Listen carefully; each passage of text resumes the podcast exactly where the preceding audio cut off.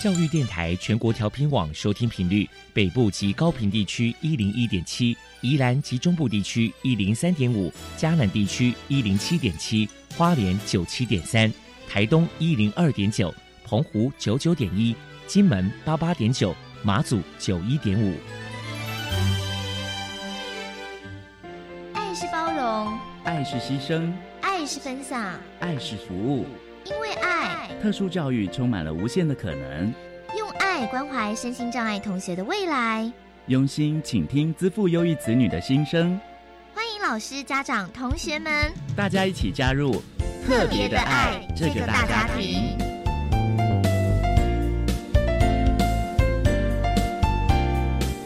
本节目由教育部学生事务及特殊教育司指导，国立教育广播电台监制。欢迎收听。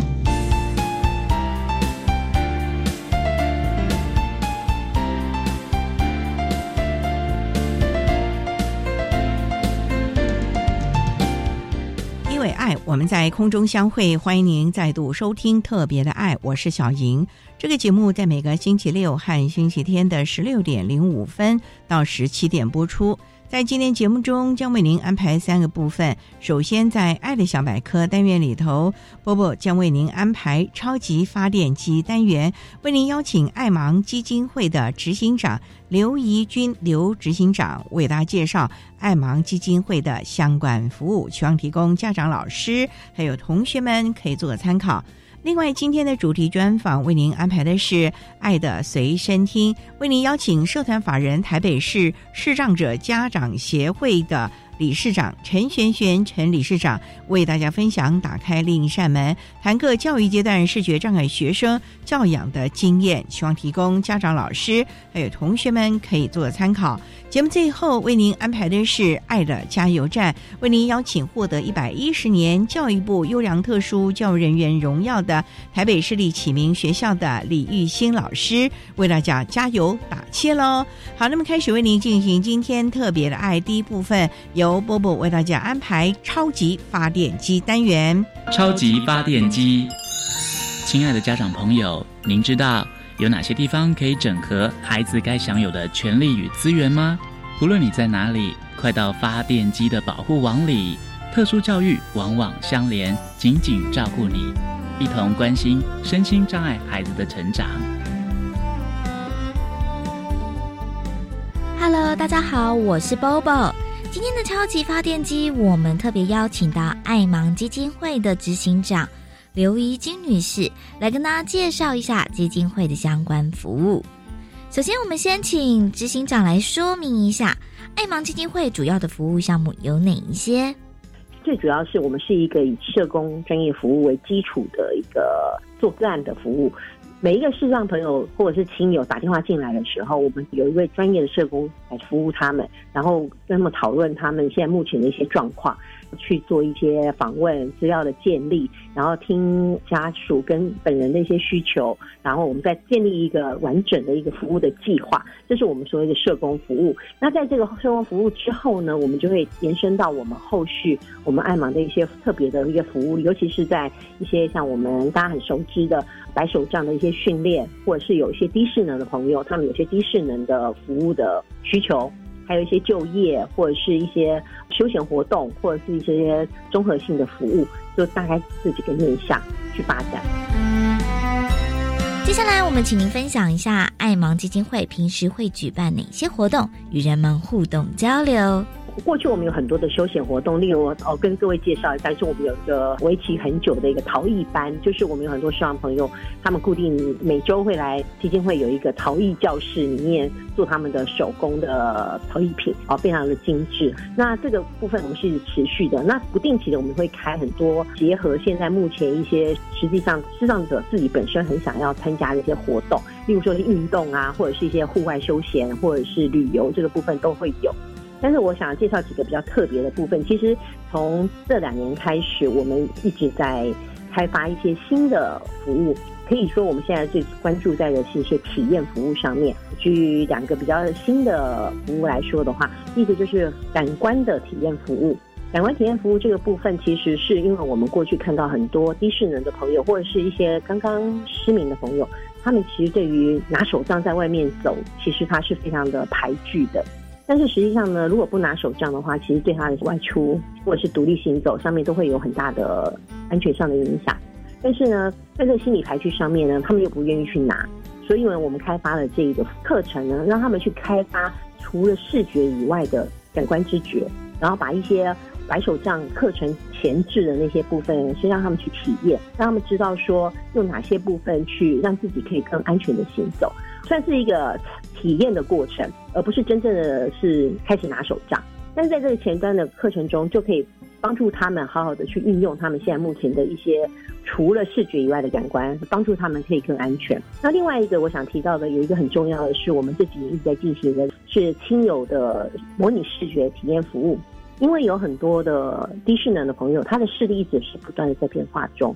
那他的家人呢，可能知道他的视力是不好的，但是到底视力上面有哪些对生活造成的一些影响啊？例如说，可能看得见什么东西，或看不见什么东西，对亲友们来说都是很模糊的。那有时候在生活上面也很容易产生一些摩擦，或者是不了解的地方。所以我们开设了这个服务。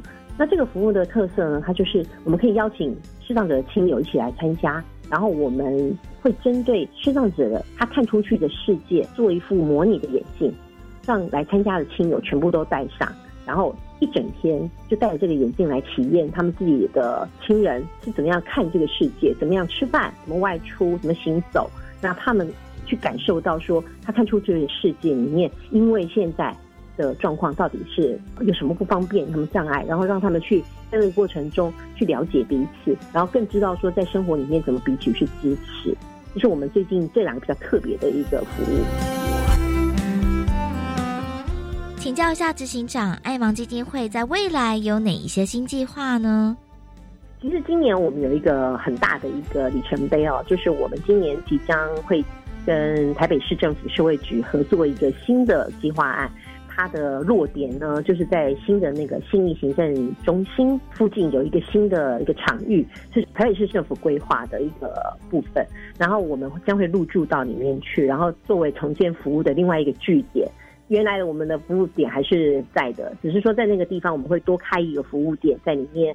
针对东区那边的一个服务，当然里面会有一个很新颖的一个部分，就是我们有一个全新的模拟型的街道在里面。什么叫模拟型的街道？就是说我刚有提到，就是很多视障朋友其实对于外出拿白手杖这件事情是很害怕的，而且甚至在外面做训练的时候也是很担心的。所以我们会在里面打造一个完全模拟的街道，然后在里面进行。定向行动的教学训练，让他们在室内的时候就去感受到说外面的一些街道上面一些变化，应该怎么去应对，在这课程里面学习。那那个街道的话，我们会有不同的味道、不同的声音，然后甚至有红绿灯或者是红砖道这样的摆设，让那个视障朋友可以在那个地方完全的沉浸式的学习。这是我们目前在今年最新的一个计划。如果民众有任何的需求或者是疑问，关于基金会的联系方式是，啊，目前基金会在北中南都各有一个据点。那我想最快的方式就是请大家可以连接我们爱盲基金会的网站上去，会有很详细的资料，会有我们的呃联络方式，就电话跟地址都会在上面，还有我们的网站。在北中南各地的视障朋友，或者是说自己的亲友，有任何的问题的话，都可以拨电话进办公室来跟我们的社工员来谈话，然后谈一些我们如何可以帮助大家的一些方式啊，即使是咨询也是可以的哈，就是欢迎大家可以打电话进来。接下来我们请执行长来分享一下，一般人与视障朋友相处该注意哪些地方呢？常常会被问到的问题，我觉得其实有一个是最简单的，就是我们可能平常跟一般人在相处的时候，我们有很多惯性的用词。举个例子来说，啊，你看这边，你来那边，这样子。可实际上对视障者来说，那个就没有意义了，因为这边跟那边都没有任何的方位的感觉。所以我们在跟视障朋友相处的时候，其实最主要就是多用口语，然后还有一些就是方位的部分，我们要特别的注意，例如左右哦，东西南北。也都可以，或者是点钟方向。点钟方向就是我们用十二点钟方向来指引我们的视障朋友。然后，比如说用餐的时候，就可以用这种方式来协助他们。我想这样子的话，就是会在帮助他们的时候呢，会比较清楚。那还有另外一个部分，就是有些朋友跟我说，其实他们会有点担心，跟视障朋友在一起讲话的时候，是不是有些特别的字眼是不可以用到的？我想可能大家不要太去在意这种事情。其实我们的视障朋友，他们从以前到现在，其实都在这个社会里面跟大家一起相处哈。然后他们其实是很一般的人，我必须这样说。然后大家其实，在互动上面，其实就是放着平常心，然后尽量的看到需要去帮助的时候呢，多伸手去帮助他们就可以了。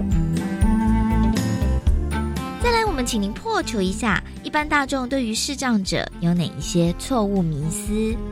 这个部分，我觉得是很多人会有点迷失的部分，就是说，他会认为说失明的人，好像因为看不见，然后他好像失去了很多能力。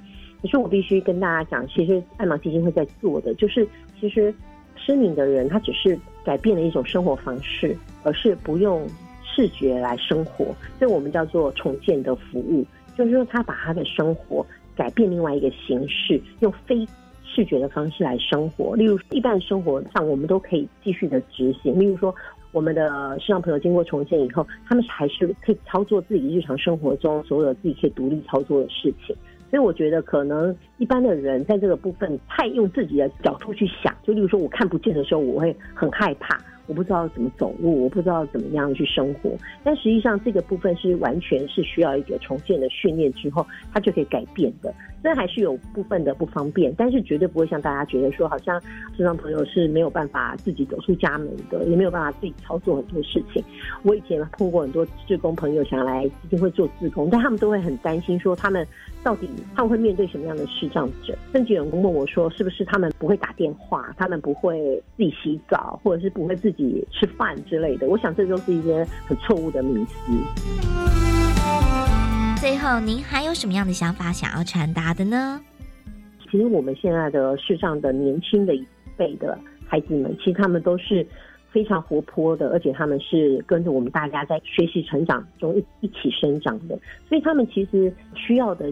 并不是大量的去同情或者是协助，而且他们比较需要的是去同理他们的一些障碍的部分，然后去给他们更多的机会，让他们跟我们在同样的环境里面有发展的空间。我觉得这个是大家都可以慢慢去理解的。然后我们也是常常在做这样的大众宣传哦，就是说希望说大家可以用更开放的心情去看待我们的视障者。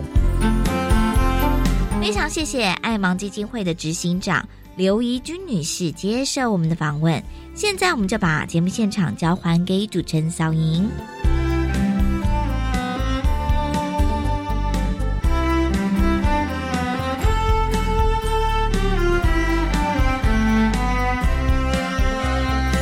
谢谢爱盲基金会的刘怡君执行长以及波波为大家介绍了爱盲基金会的相关服务，希望提供大家可以做个参考喽。您现在所收听的节目是国立教育广播电台特别的爱，这个节目在每个星期六和星期天的十六点零五分到十七点播出。接下来为您进行今天的主题专访。今天的主题专访为您安排的是《爱的随身听》，为您邀请社团法人台北市视障者家长协会的理事长陈璇璇陈理事长为大家分享打开另一扇门，谈个教育阶段视觉障碍学生教养的经验，希望提供家长、老师还有同学们可以做个参考喽。好，那么开始为您进行今天特别的爱的主题专访，《爱的随身听》。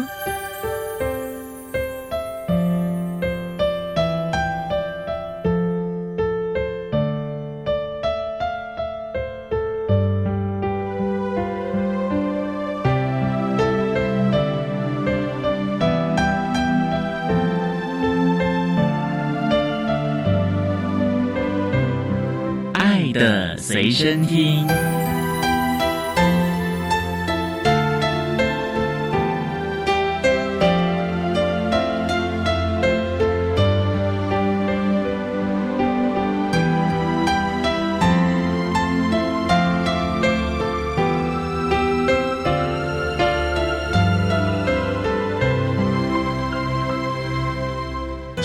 今天为大家邀请社团法人台北市视障者家长协会的理事长陈璇璇陈理事长，理事长您好，主持人各位听众大家好。今天啊特别邀请理事长为大家来分享打开另一扇门，谈各教育阶段视觉障碍子女教养的相关经验。那首先啊，要请理事长为大家介绍社团法人台北市视障者家长协会组成分子，应该都是我们的家长了吧？是陪着我们的家长呢，还是由家长们大家一起来努力为孩子提供各项的服务呢？家长协会的成立呢，到现在已经二十六年了。成立的本来的初衷呢，是希望能够有一个团体呢，代表学龄中的小朋友发声，让政府呢能够提供一些适当的协助，让他们能够完成学业。这样的过程里面呢，就有几个变化。一个变化是，有些家长他介入家长协会的服务，就是他本身也有能力能够提供一些学识啊，或者是方法，甚至于有些家长呢。手很轻巧，很灵活，可以制造出一些视障朋友可以摸得出来的一些教材教具。这些呢，都对小朋友的学习有很大的好处。这个教材教具可真是要好大的巧思了。除了教材教具，那还有一些什么样的服务呢？我看家长都是各司其职的，在协会中贡献了。是的，不同的阶段呢，小朋友所需要的是不一样。像家长协会呢，它是一个比较全方位的服务。如果学龄前就已经是失明的小孩呢，通常我们都定义他叫做先天失明。那学龄后才看不见的小朋友呢，就叫做后天失明。学龄前的小朋友，他们所需要的跟学龄后所需要的服务呢，基本上是不一样的。所以呢，我们。在整个服务的范畴里面呢，我们把它定第一个是我们的早疗服务，就是学龄前的；第二个呢是我们学习中的，就是教育性的协助；还有生活上的，生活包括行动啊等等，这是另外一个服务的范畴。我们现在最大的困扰，也是我们现在花最大的心力的是最后一个阶段，就是怎么样步入社会。就是就业的服务，那就业所有的服务压力最大的一个，也不容易做好的一个。现在我们花的比较多功夫在这上面。随着孩子的年龄不同啊，要求需求也都不一样了，所以呢，总是要为他们打造一个比较顺当而且适合孩子发展的部分了啊。是。那您是什么样的一个机缘会来接任我们理事长的呢？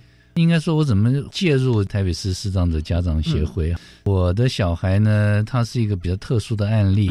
他是在二十几岁的时候，因为他从七楼掉下来，就两个眼睛呢碰到地上，所以两个眼球都破掉，所以再变成全盲。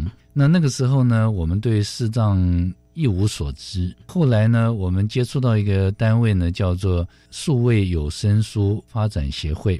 数位有声书发展协会呢，我都从自工开始，那我的小孩也在那边接受他们的服务，一直到我的小孩变成他们的讲师，然后呢，我变成他们的理事，然后常务理事之后呢，我们就跟别的单位有一些联系，其中就包括台北市视障者家长协会。我从自工开始，后来又变成他们的理事，当了他们的副理事长，后来就变成理事长。理事长现在是第二届，那我也马上快毕业了。总是就是尽自己的全力，在这个协会中贡献了啊！是的，是的。好，我们稍待呢，再请社团法人台北市视障者家长协会的理事长陈玄玄陈理事长，为大家分享各教育阶段视觉障碍子女教养的相关经验喽。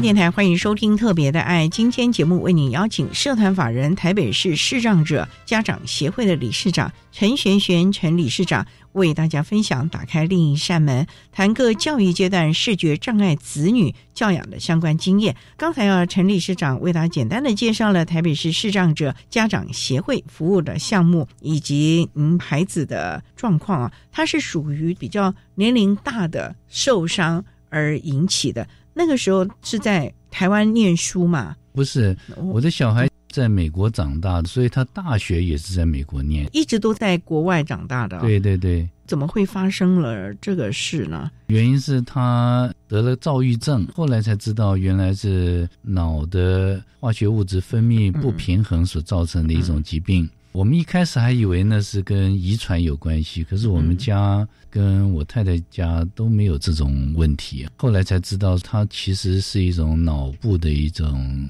病变。也是因为这个样子呢，所以我们在美国看了很多医生，感觉上都没有什么效果，所以把他带回台湾来。那学业怎么办？就是休学。那时候他已经大三了，就休学回到台湾来，在台大医院就诊，也碰到一个非常好的医师。可是这个医师呢，也是按照美国医师所开的药，不敢随便乱调。我们小孩就觉得这个药呢太重了，吃了什么事都不能做，昏昏沉沉要睡觉。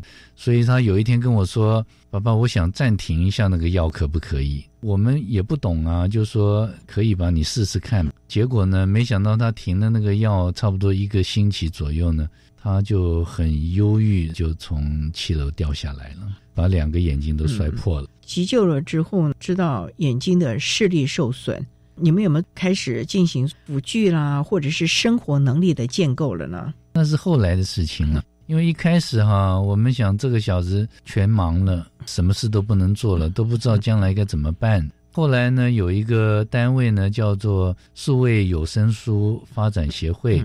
这个学会呢跑来找我们，我们才知道原来看不见的朋友呢也能够学很多很多东西，包括学电脑。那我的小孩以前电脑是玩的很溜的，很厉害的，所以他一接触到，马上就知道原来能够这样子恢复他学习电脑的一些机会，主要是靠声音来代替荧幕。那他的中文好吗？中文非常好，因为我们小的时候为了学中文还搬回台湾好多年。不然一般来说，在国外长大的，可能对于中文的理解啊，或者是运用啊，其实是有点困难了。因为台湾的有声书发展协会，基本上应该也都是以华语为主的了。哦，那当然，那我的小孩呢，英语几乎是他的母语。但是小孩长大的过程，哈，语言是一个重要的学习因素。最重要的还是他的心态这一部分呢，就比较牵涉到文化的层面了。这个部分呢，我们稍待啊，在一起。社团法人台北市视障者家长协会的理事长陈璇璇陈理事长，再为大家分享各教育阶段视觉障碍子女教养的相关经验喽。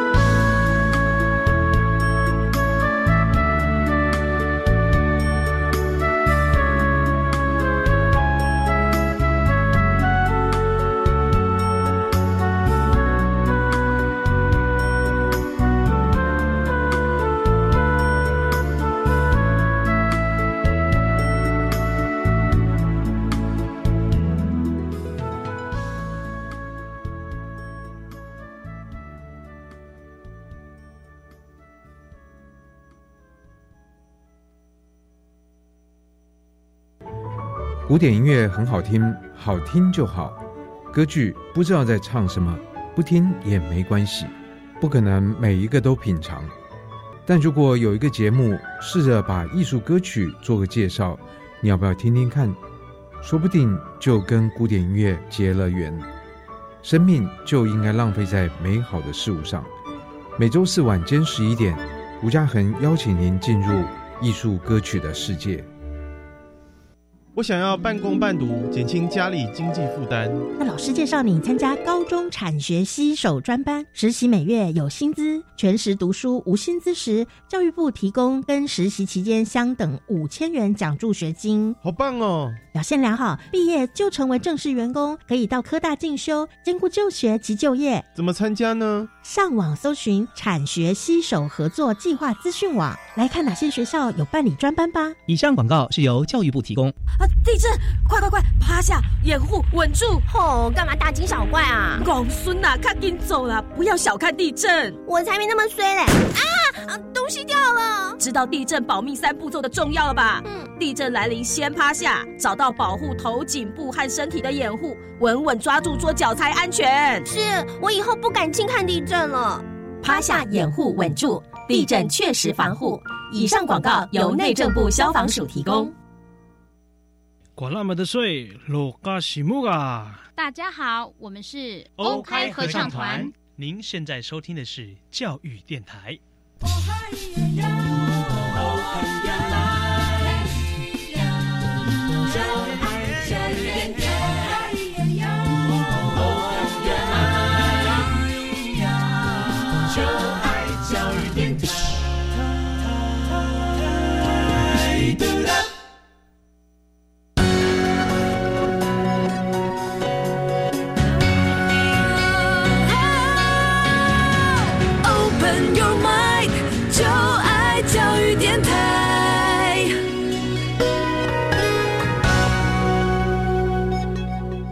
电台欢迎收听《特别的爱》这个节目，是在每个星期六和星期天的十六点零五分。到十七点播出。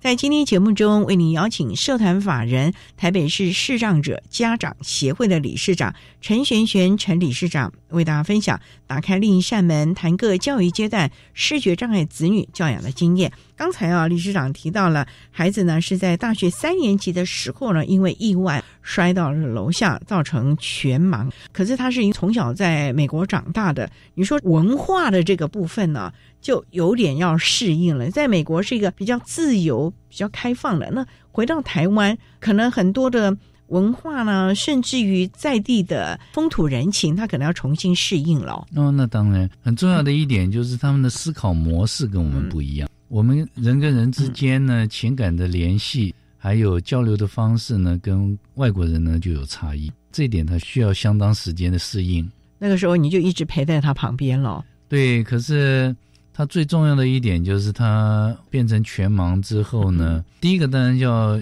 像一般的盲人一模一样，他必须学习自己能够定向行动的能力。定向行动就是。非常重要的一个要素，他生活要能自理，他要有学习的能力，他必须把学习的工具呢，把它强化起来。那个时候呢，他当然有声书学会呢，学到了怎么样用荧幕爆读的软体呢，来做学习的过程。之后呢，他就必须要重回他的学校。对，他又再回美国，那是大概多久之后？零八年看不见的，一一年呢，他回去。这个时候，唯一的办法就是我陪他回去，先让他在那边能够适应生活，把所有学习的工具都完备了之后，把他的学业完成。哦，那你不是工作很忙的吗？海外到处跑的嘞。所以这一段时间呢。可能也是我人生的转捩点，我就把所有的工作都辞掉，专心陪孩子，专心陪他，让他完成这个阶段必须做到的事情。那当奶爸的这段时间怎么样了？因为过去你们也都让他很自主独立，你自己怎么调试？应该这么说，就是。酸甜苦辣呢，样样俱全。因为这个过程里面呢，一方面是他必须适应，另一方面我必须学习，我也必须适应。这些通通加起来呢，才可能造就一个好的环境。这里头还包括学校，因为我的小孩念的是加州大学圣地亚哥分校 （UCSD），他的专业呢又很特别，因为他是学航太工程加一个物理，这两个科目呢都很难。加州大学圣地亚哥分校从来没有过视障学生，他是第一位视障学生念理工的，所以这里面就牵涉到很多双方的适应过程，尤其是包括教材的部分。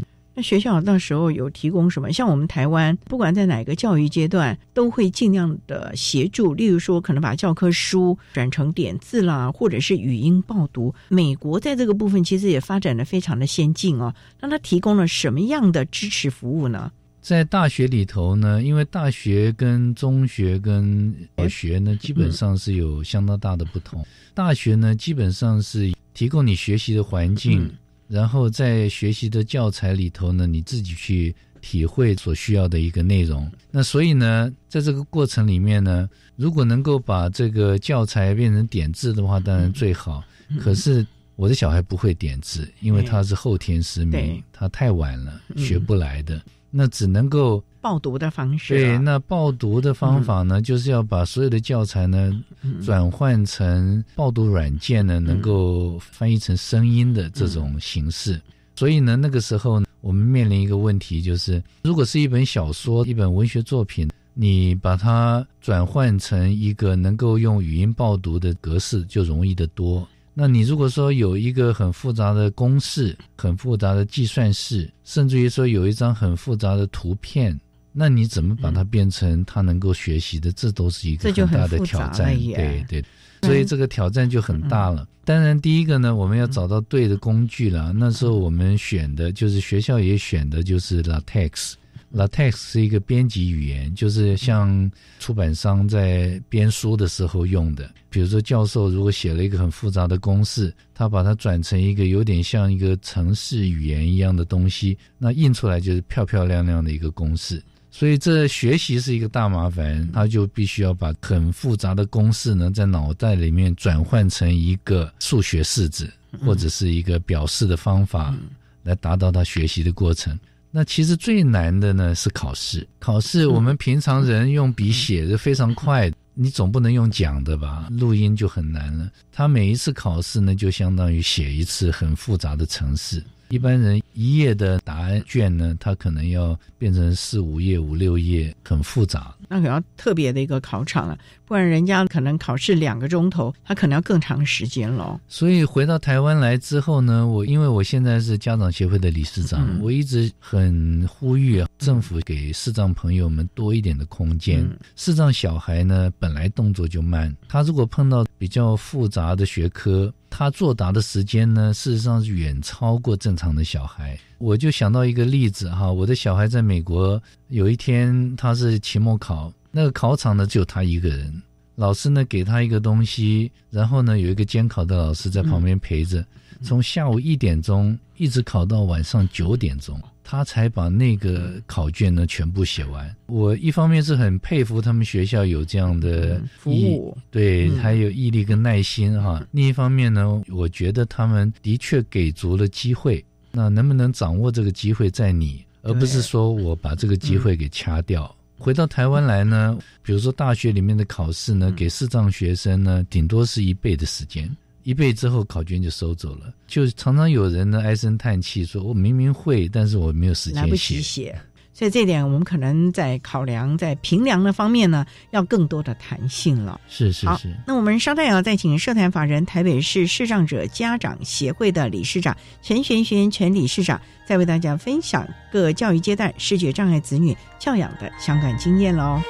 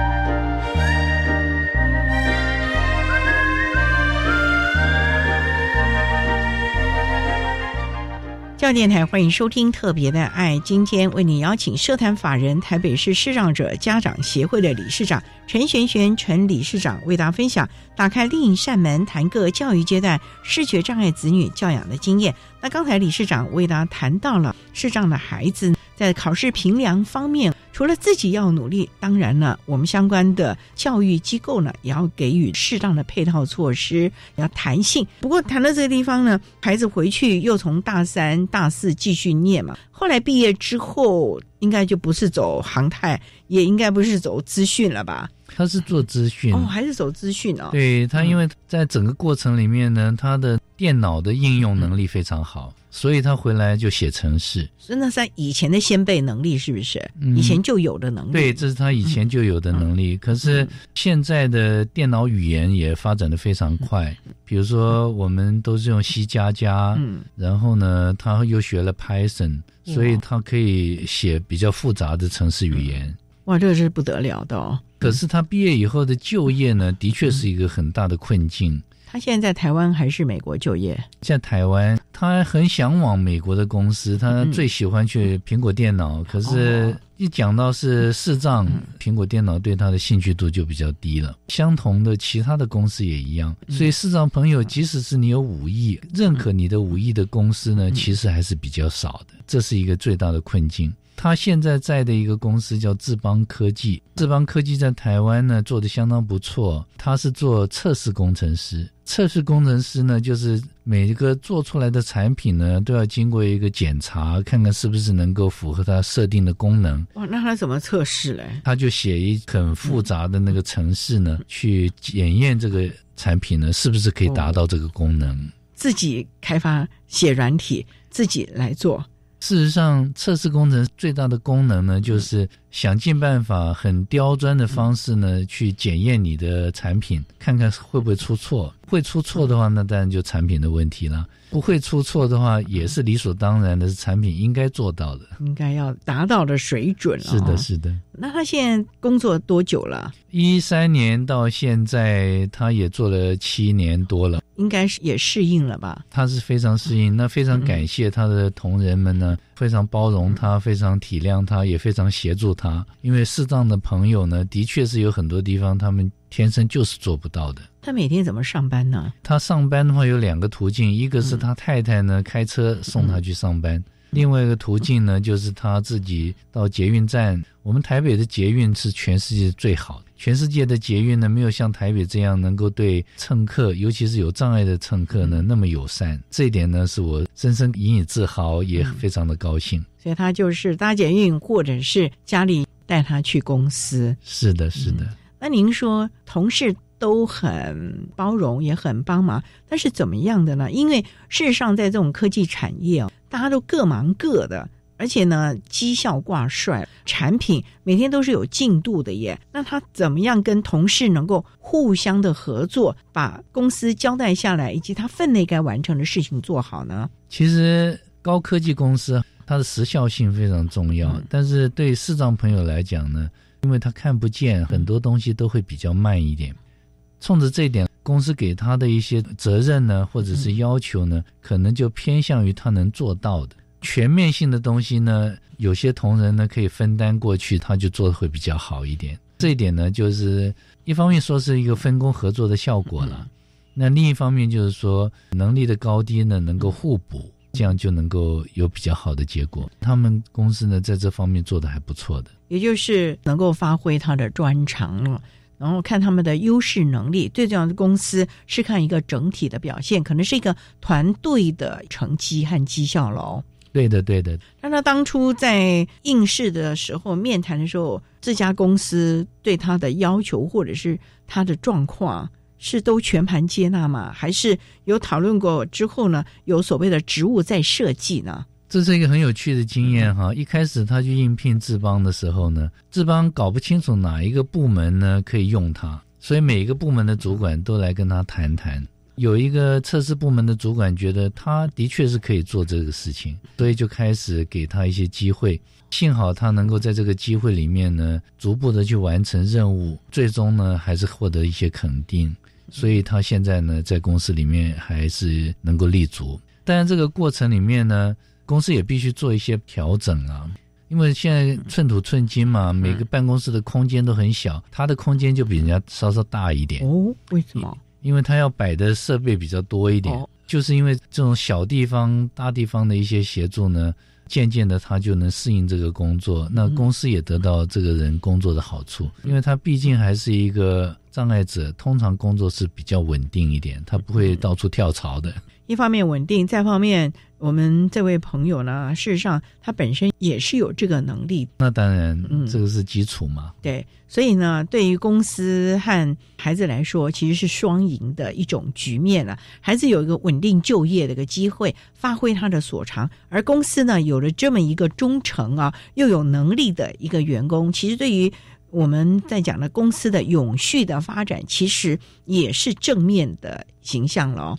对的，对的。另一方面，哈，我们现在社会里面渐渐趋向于一个同理心的培养。嗯如果没有同理心的培养的话，这个社会不会完整，也不会美好。所以呢，在联合国永续发展的一个目标里头呢，就希望呢，能够把这种族群的融合呢，当做一个很重要的课题。那我们台湾在这方面做的也不错，渐渐都赶上了。所以呢。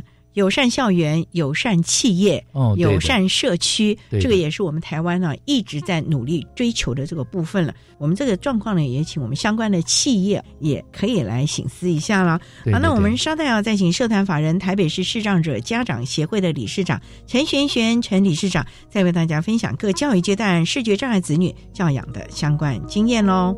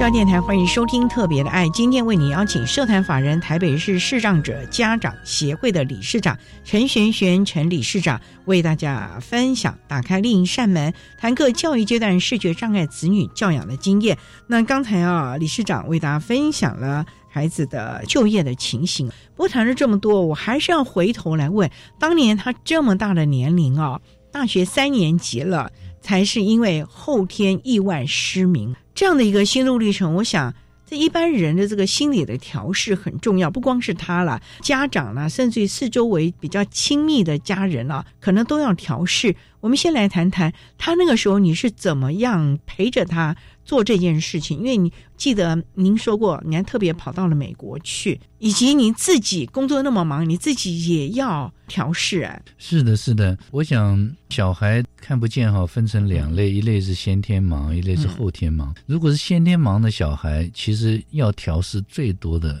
是父母。因为父母总是希望生出一个漂漂亮亮、健健康康的小孩，可是他如果看不见的话，父母一定非常懊恼、非常自责，而且对很多的期望呢，就有一点破灭的感觉。父母如果自己不能调试好的话，你就不能够面对子女，那也就不能把所有的关爱呢化成力量。很多时候呢，你会把一些关爱呢化成埋怨，或者是。化成一种很畏惧的一种自责感，这些呢总是不太好的哈。先天的小孩呢就比较没有什么问题，因为他不知道嘛，朦朦胧胧的来就是这个样子。你爱他，他就多表现一点；你不爱他，他就自己保护自己一点。但是后天就不一样了，后天像我的小孩，他以前在我们台湾也念过书，在科学园区有念过实验小学，到美国去之后呢。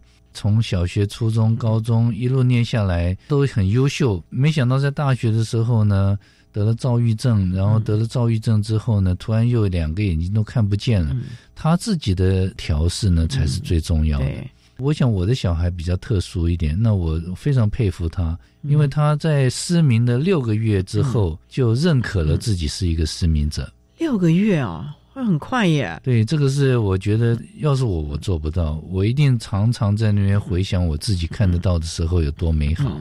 但是他马上认命了，去学他应该学的东西，这点是非常不简单的。嗯，但是从另一个角度来看的话，我自己也得调试啊。比如说，我的太太就永远不能接受自己的孩子怎么可能变成这个样子呢？很宝贝的一个小孩，怎么会变成一个后来看起来无法接受的一个样子？那这一点呢，就要花很大的力气来克服这个心理障碍。我想，一个好的家庭呢，是双方的努力促成的。那这一点呢，我认为是非常重要的一个关键因素。所以呢，孩子家长都要好好的调试，可能要寻求各种的资源来协助自己。如果自己不能够面对的话，不过谈到这个地方呢，我们也担心的就是我们视觉障碍的孩子，其实就业是他未来离开教育阶段一个很重要的。我们期望他能够独立自主，经济能够独立，起码能够养活自己，不至于在父母离开之后呢，让父母担心放心不下。所以呢，怎么样能够顺利的就业，而且是？永续的就业呢？这个也是爸爸妈妈们啊非常担心，而且现在是应该是大力的在往这个方向去推动的喽。这是一个大灾问啊，这是一个非常大的难题。即使是正常的小孩哈，我想做父母的也是希望他能够顺利的就业，然后能够独立，能够好好的照顾自己，将来有个很美满的家庭。对于障碍朋友，尤其是视障视障朋友们呢，这方面的压力呢更大。难度也更高。那我个人感觉，就是每一个家长，如果家里有一个视障的小朋友的时候呢，他的志向、他的兴趣跟他的能力呢，一定要能够匹配才行。如果他的能力跟他的方向是不能匹配的话呢，最终呢，可能造成的伤害也不小。目前我接触的小朋友里面呢。当然有一些是有这个天赋，所以他能够做得很好。如果他没有这个天赋的话，那可能不不要朝这方向去，不管是强求或者是过分努力的话呢，也许会更好一点。但是有一点就是，小朋友要能够回归社会啊，他一定要能够养活自己。那这点是我们一直在努力。现在怎么样来发挥？找出优势的能力。与适切的辅导或者是训练，这才是我们非常重要的针对我们视觉障碍的孩子啊，要去努力协助的部分了啊。对对，天下父母心了，在每个教育阶段呢，老师家长都尽量配合。可是最重要就是孩子自己能不能悦纳自己，接受自己目前的状况，而且面对未来，他要愿意去尝试。这才是我们一直期望比较重要的一个生命教育的意义了。是是。好，那我们今天也非常的谢谢社团法人台北市视障者家长协会的理事长陈璇璇陈理事长为大家分享打开另一扇门，谈各教育阶段视觉障碍子女教养的经验。非常谢谢你理事长的分享，谢谢您。谢谢主持人，也谢谢各位听众。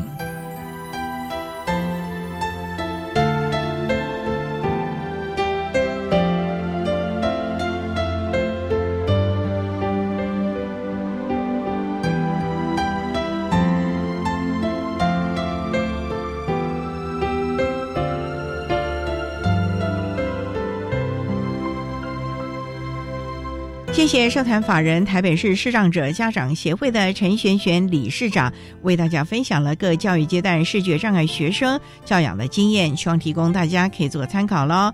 您现在所收听的节目是国立教育广播电台特别的爱节目，最后为您安排的是爱的加油站，为您邀请获得一百一十年教育部优良特殊教育人员荣耀的台北市立启明学校的李玉兴老师为大家加油打气喽。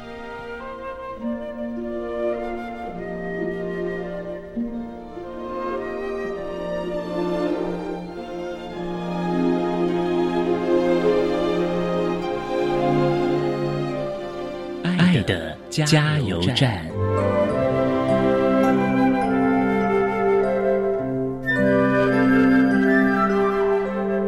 大家好，我是一一零年度优良特殊教育人员，目前任教于台北市立启明学校的李玉新老师。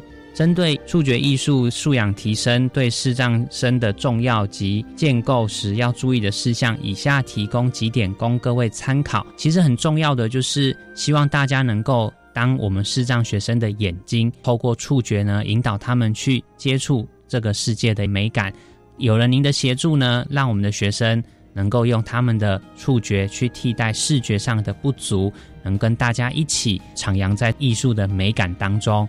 希望能够有更多的人一起来协助我们的视障学生。谢谢。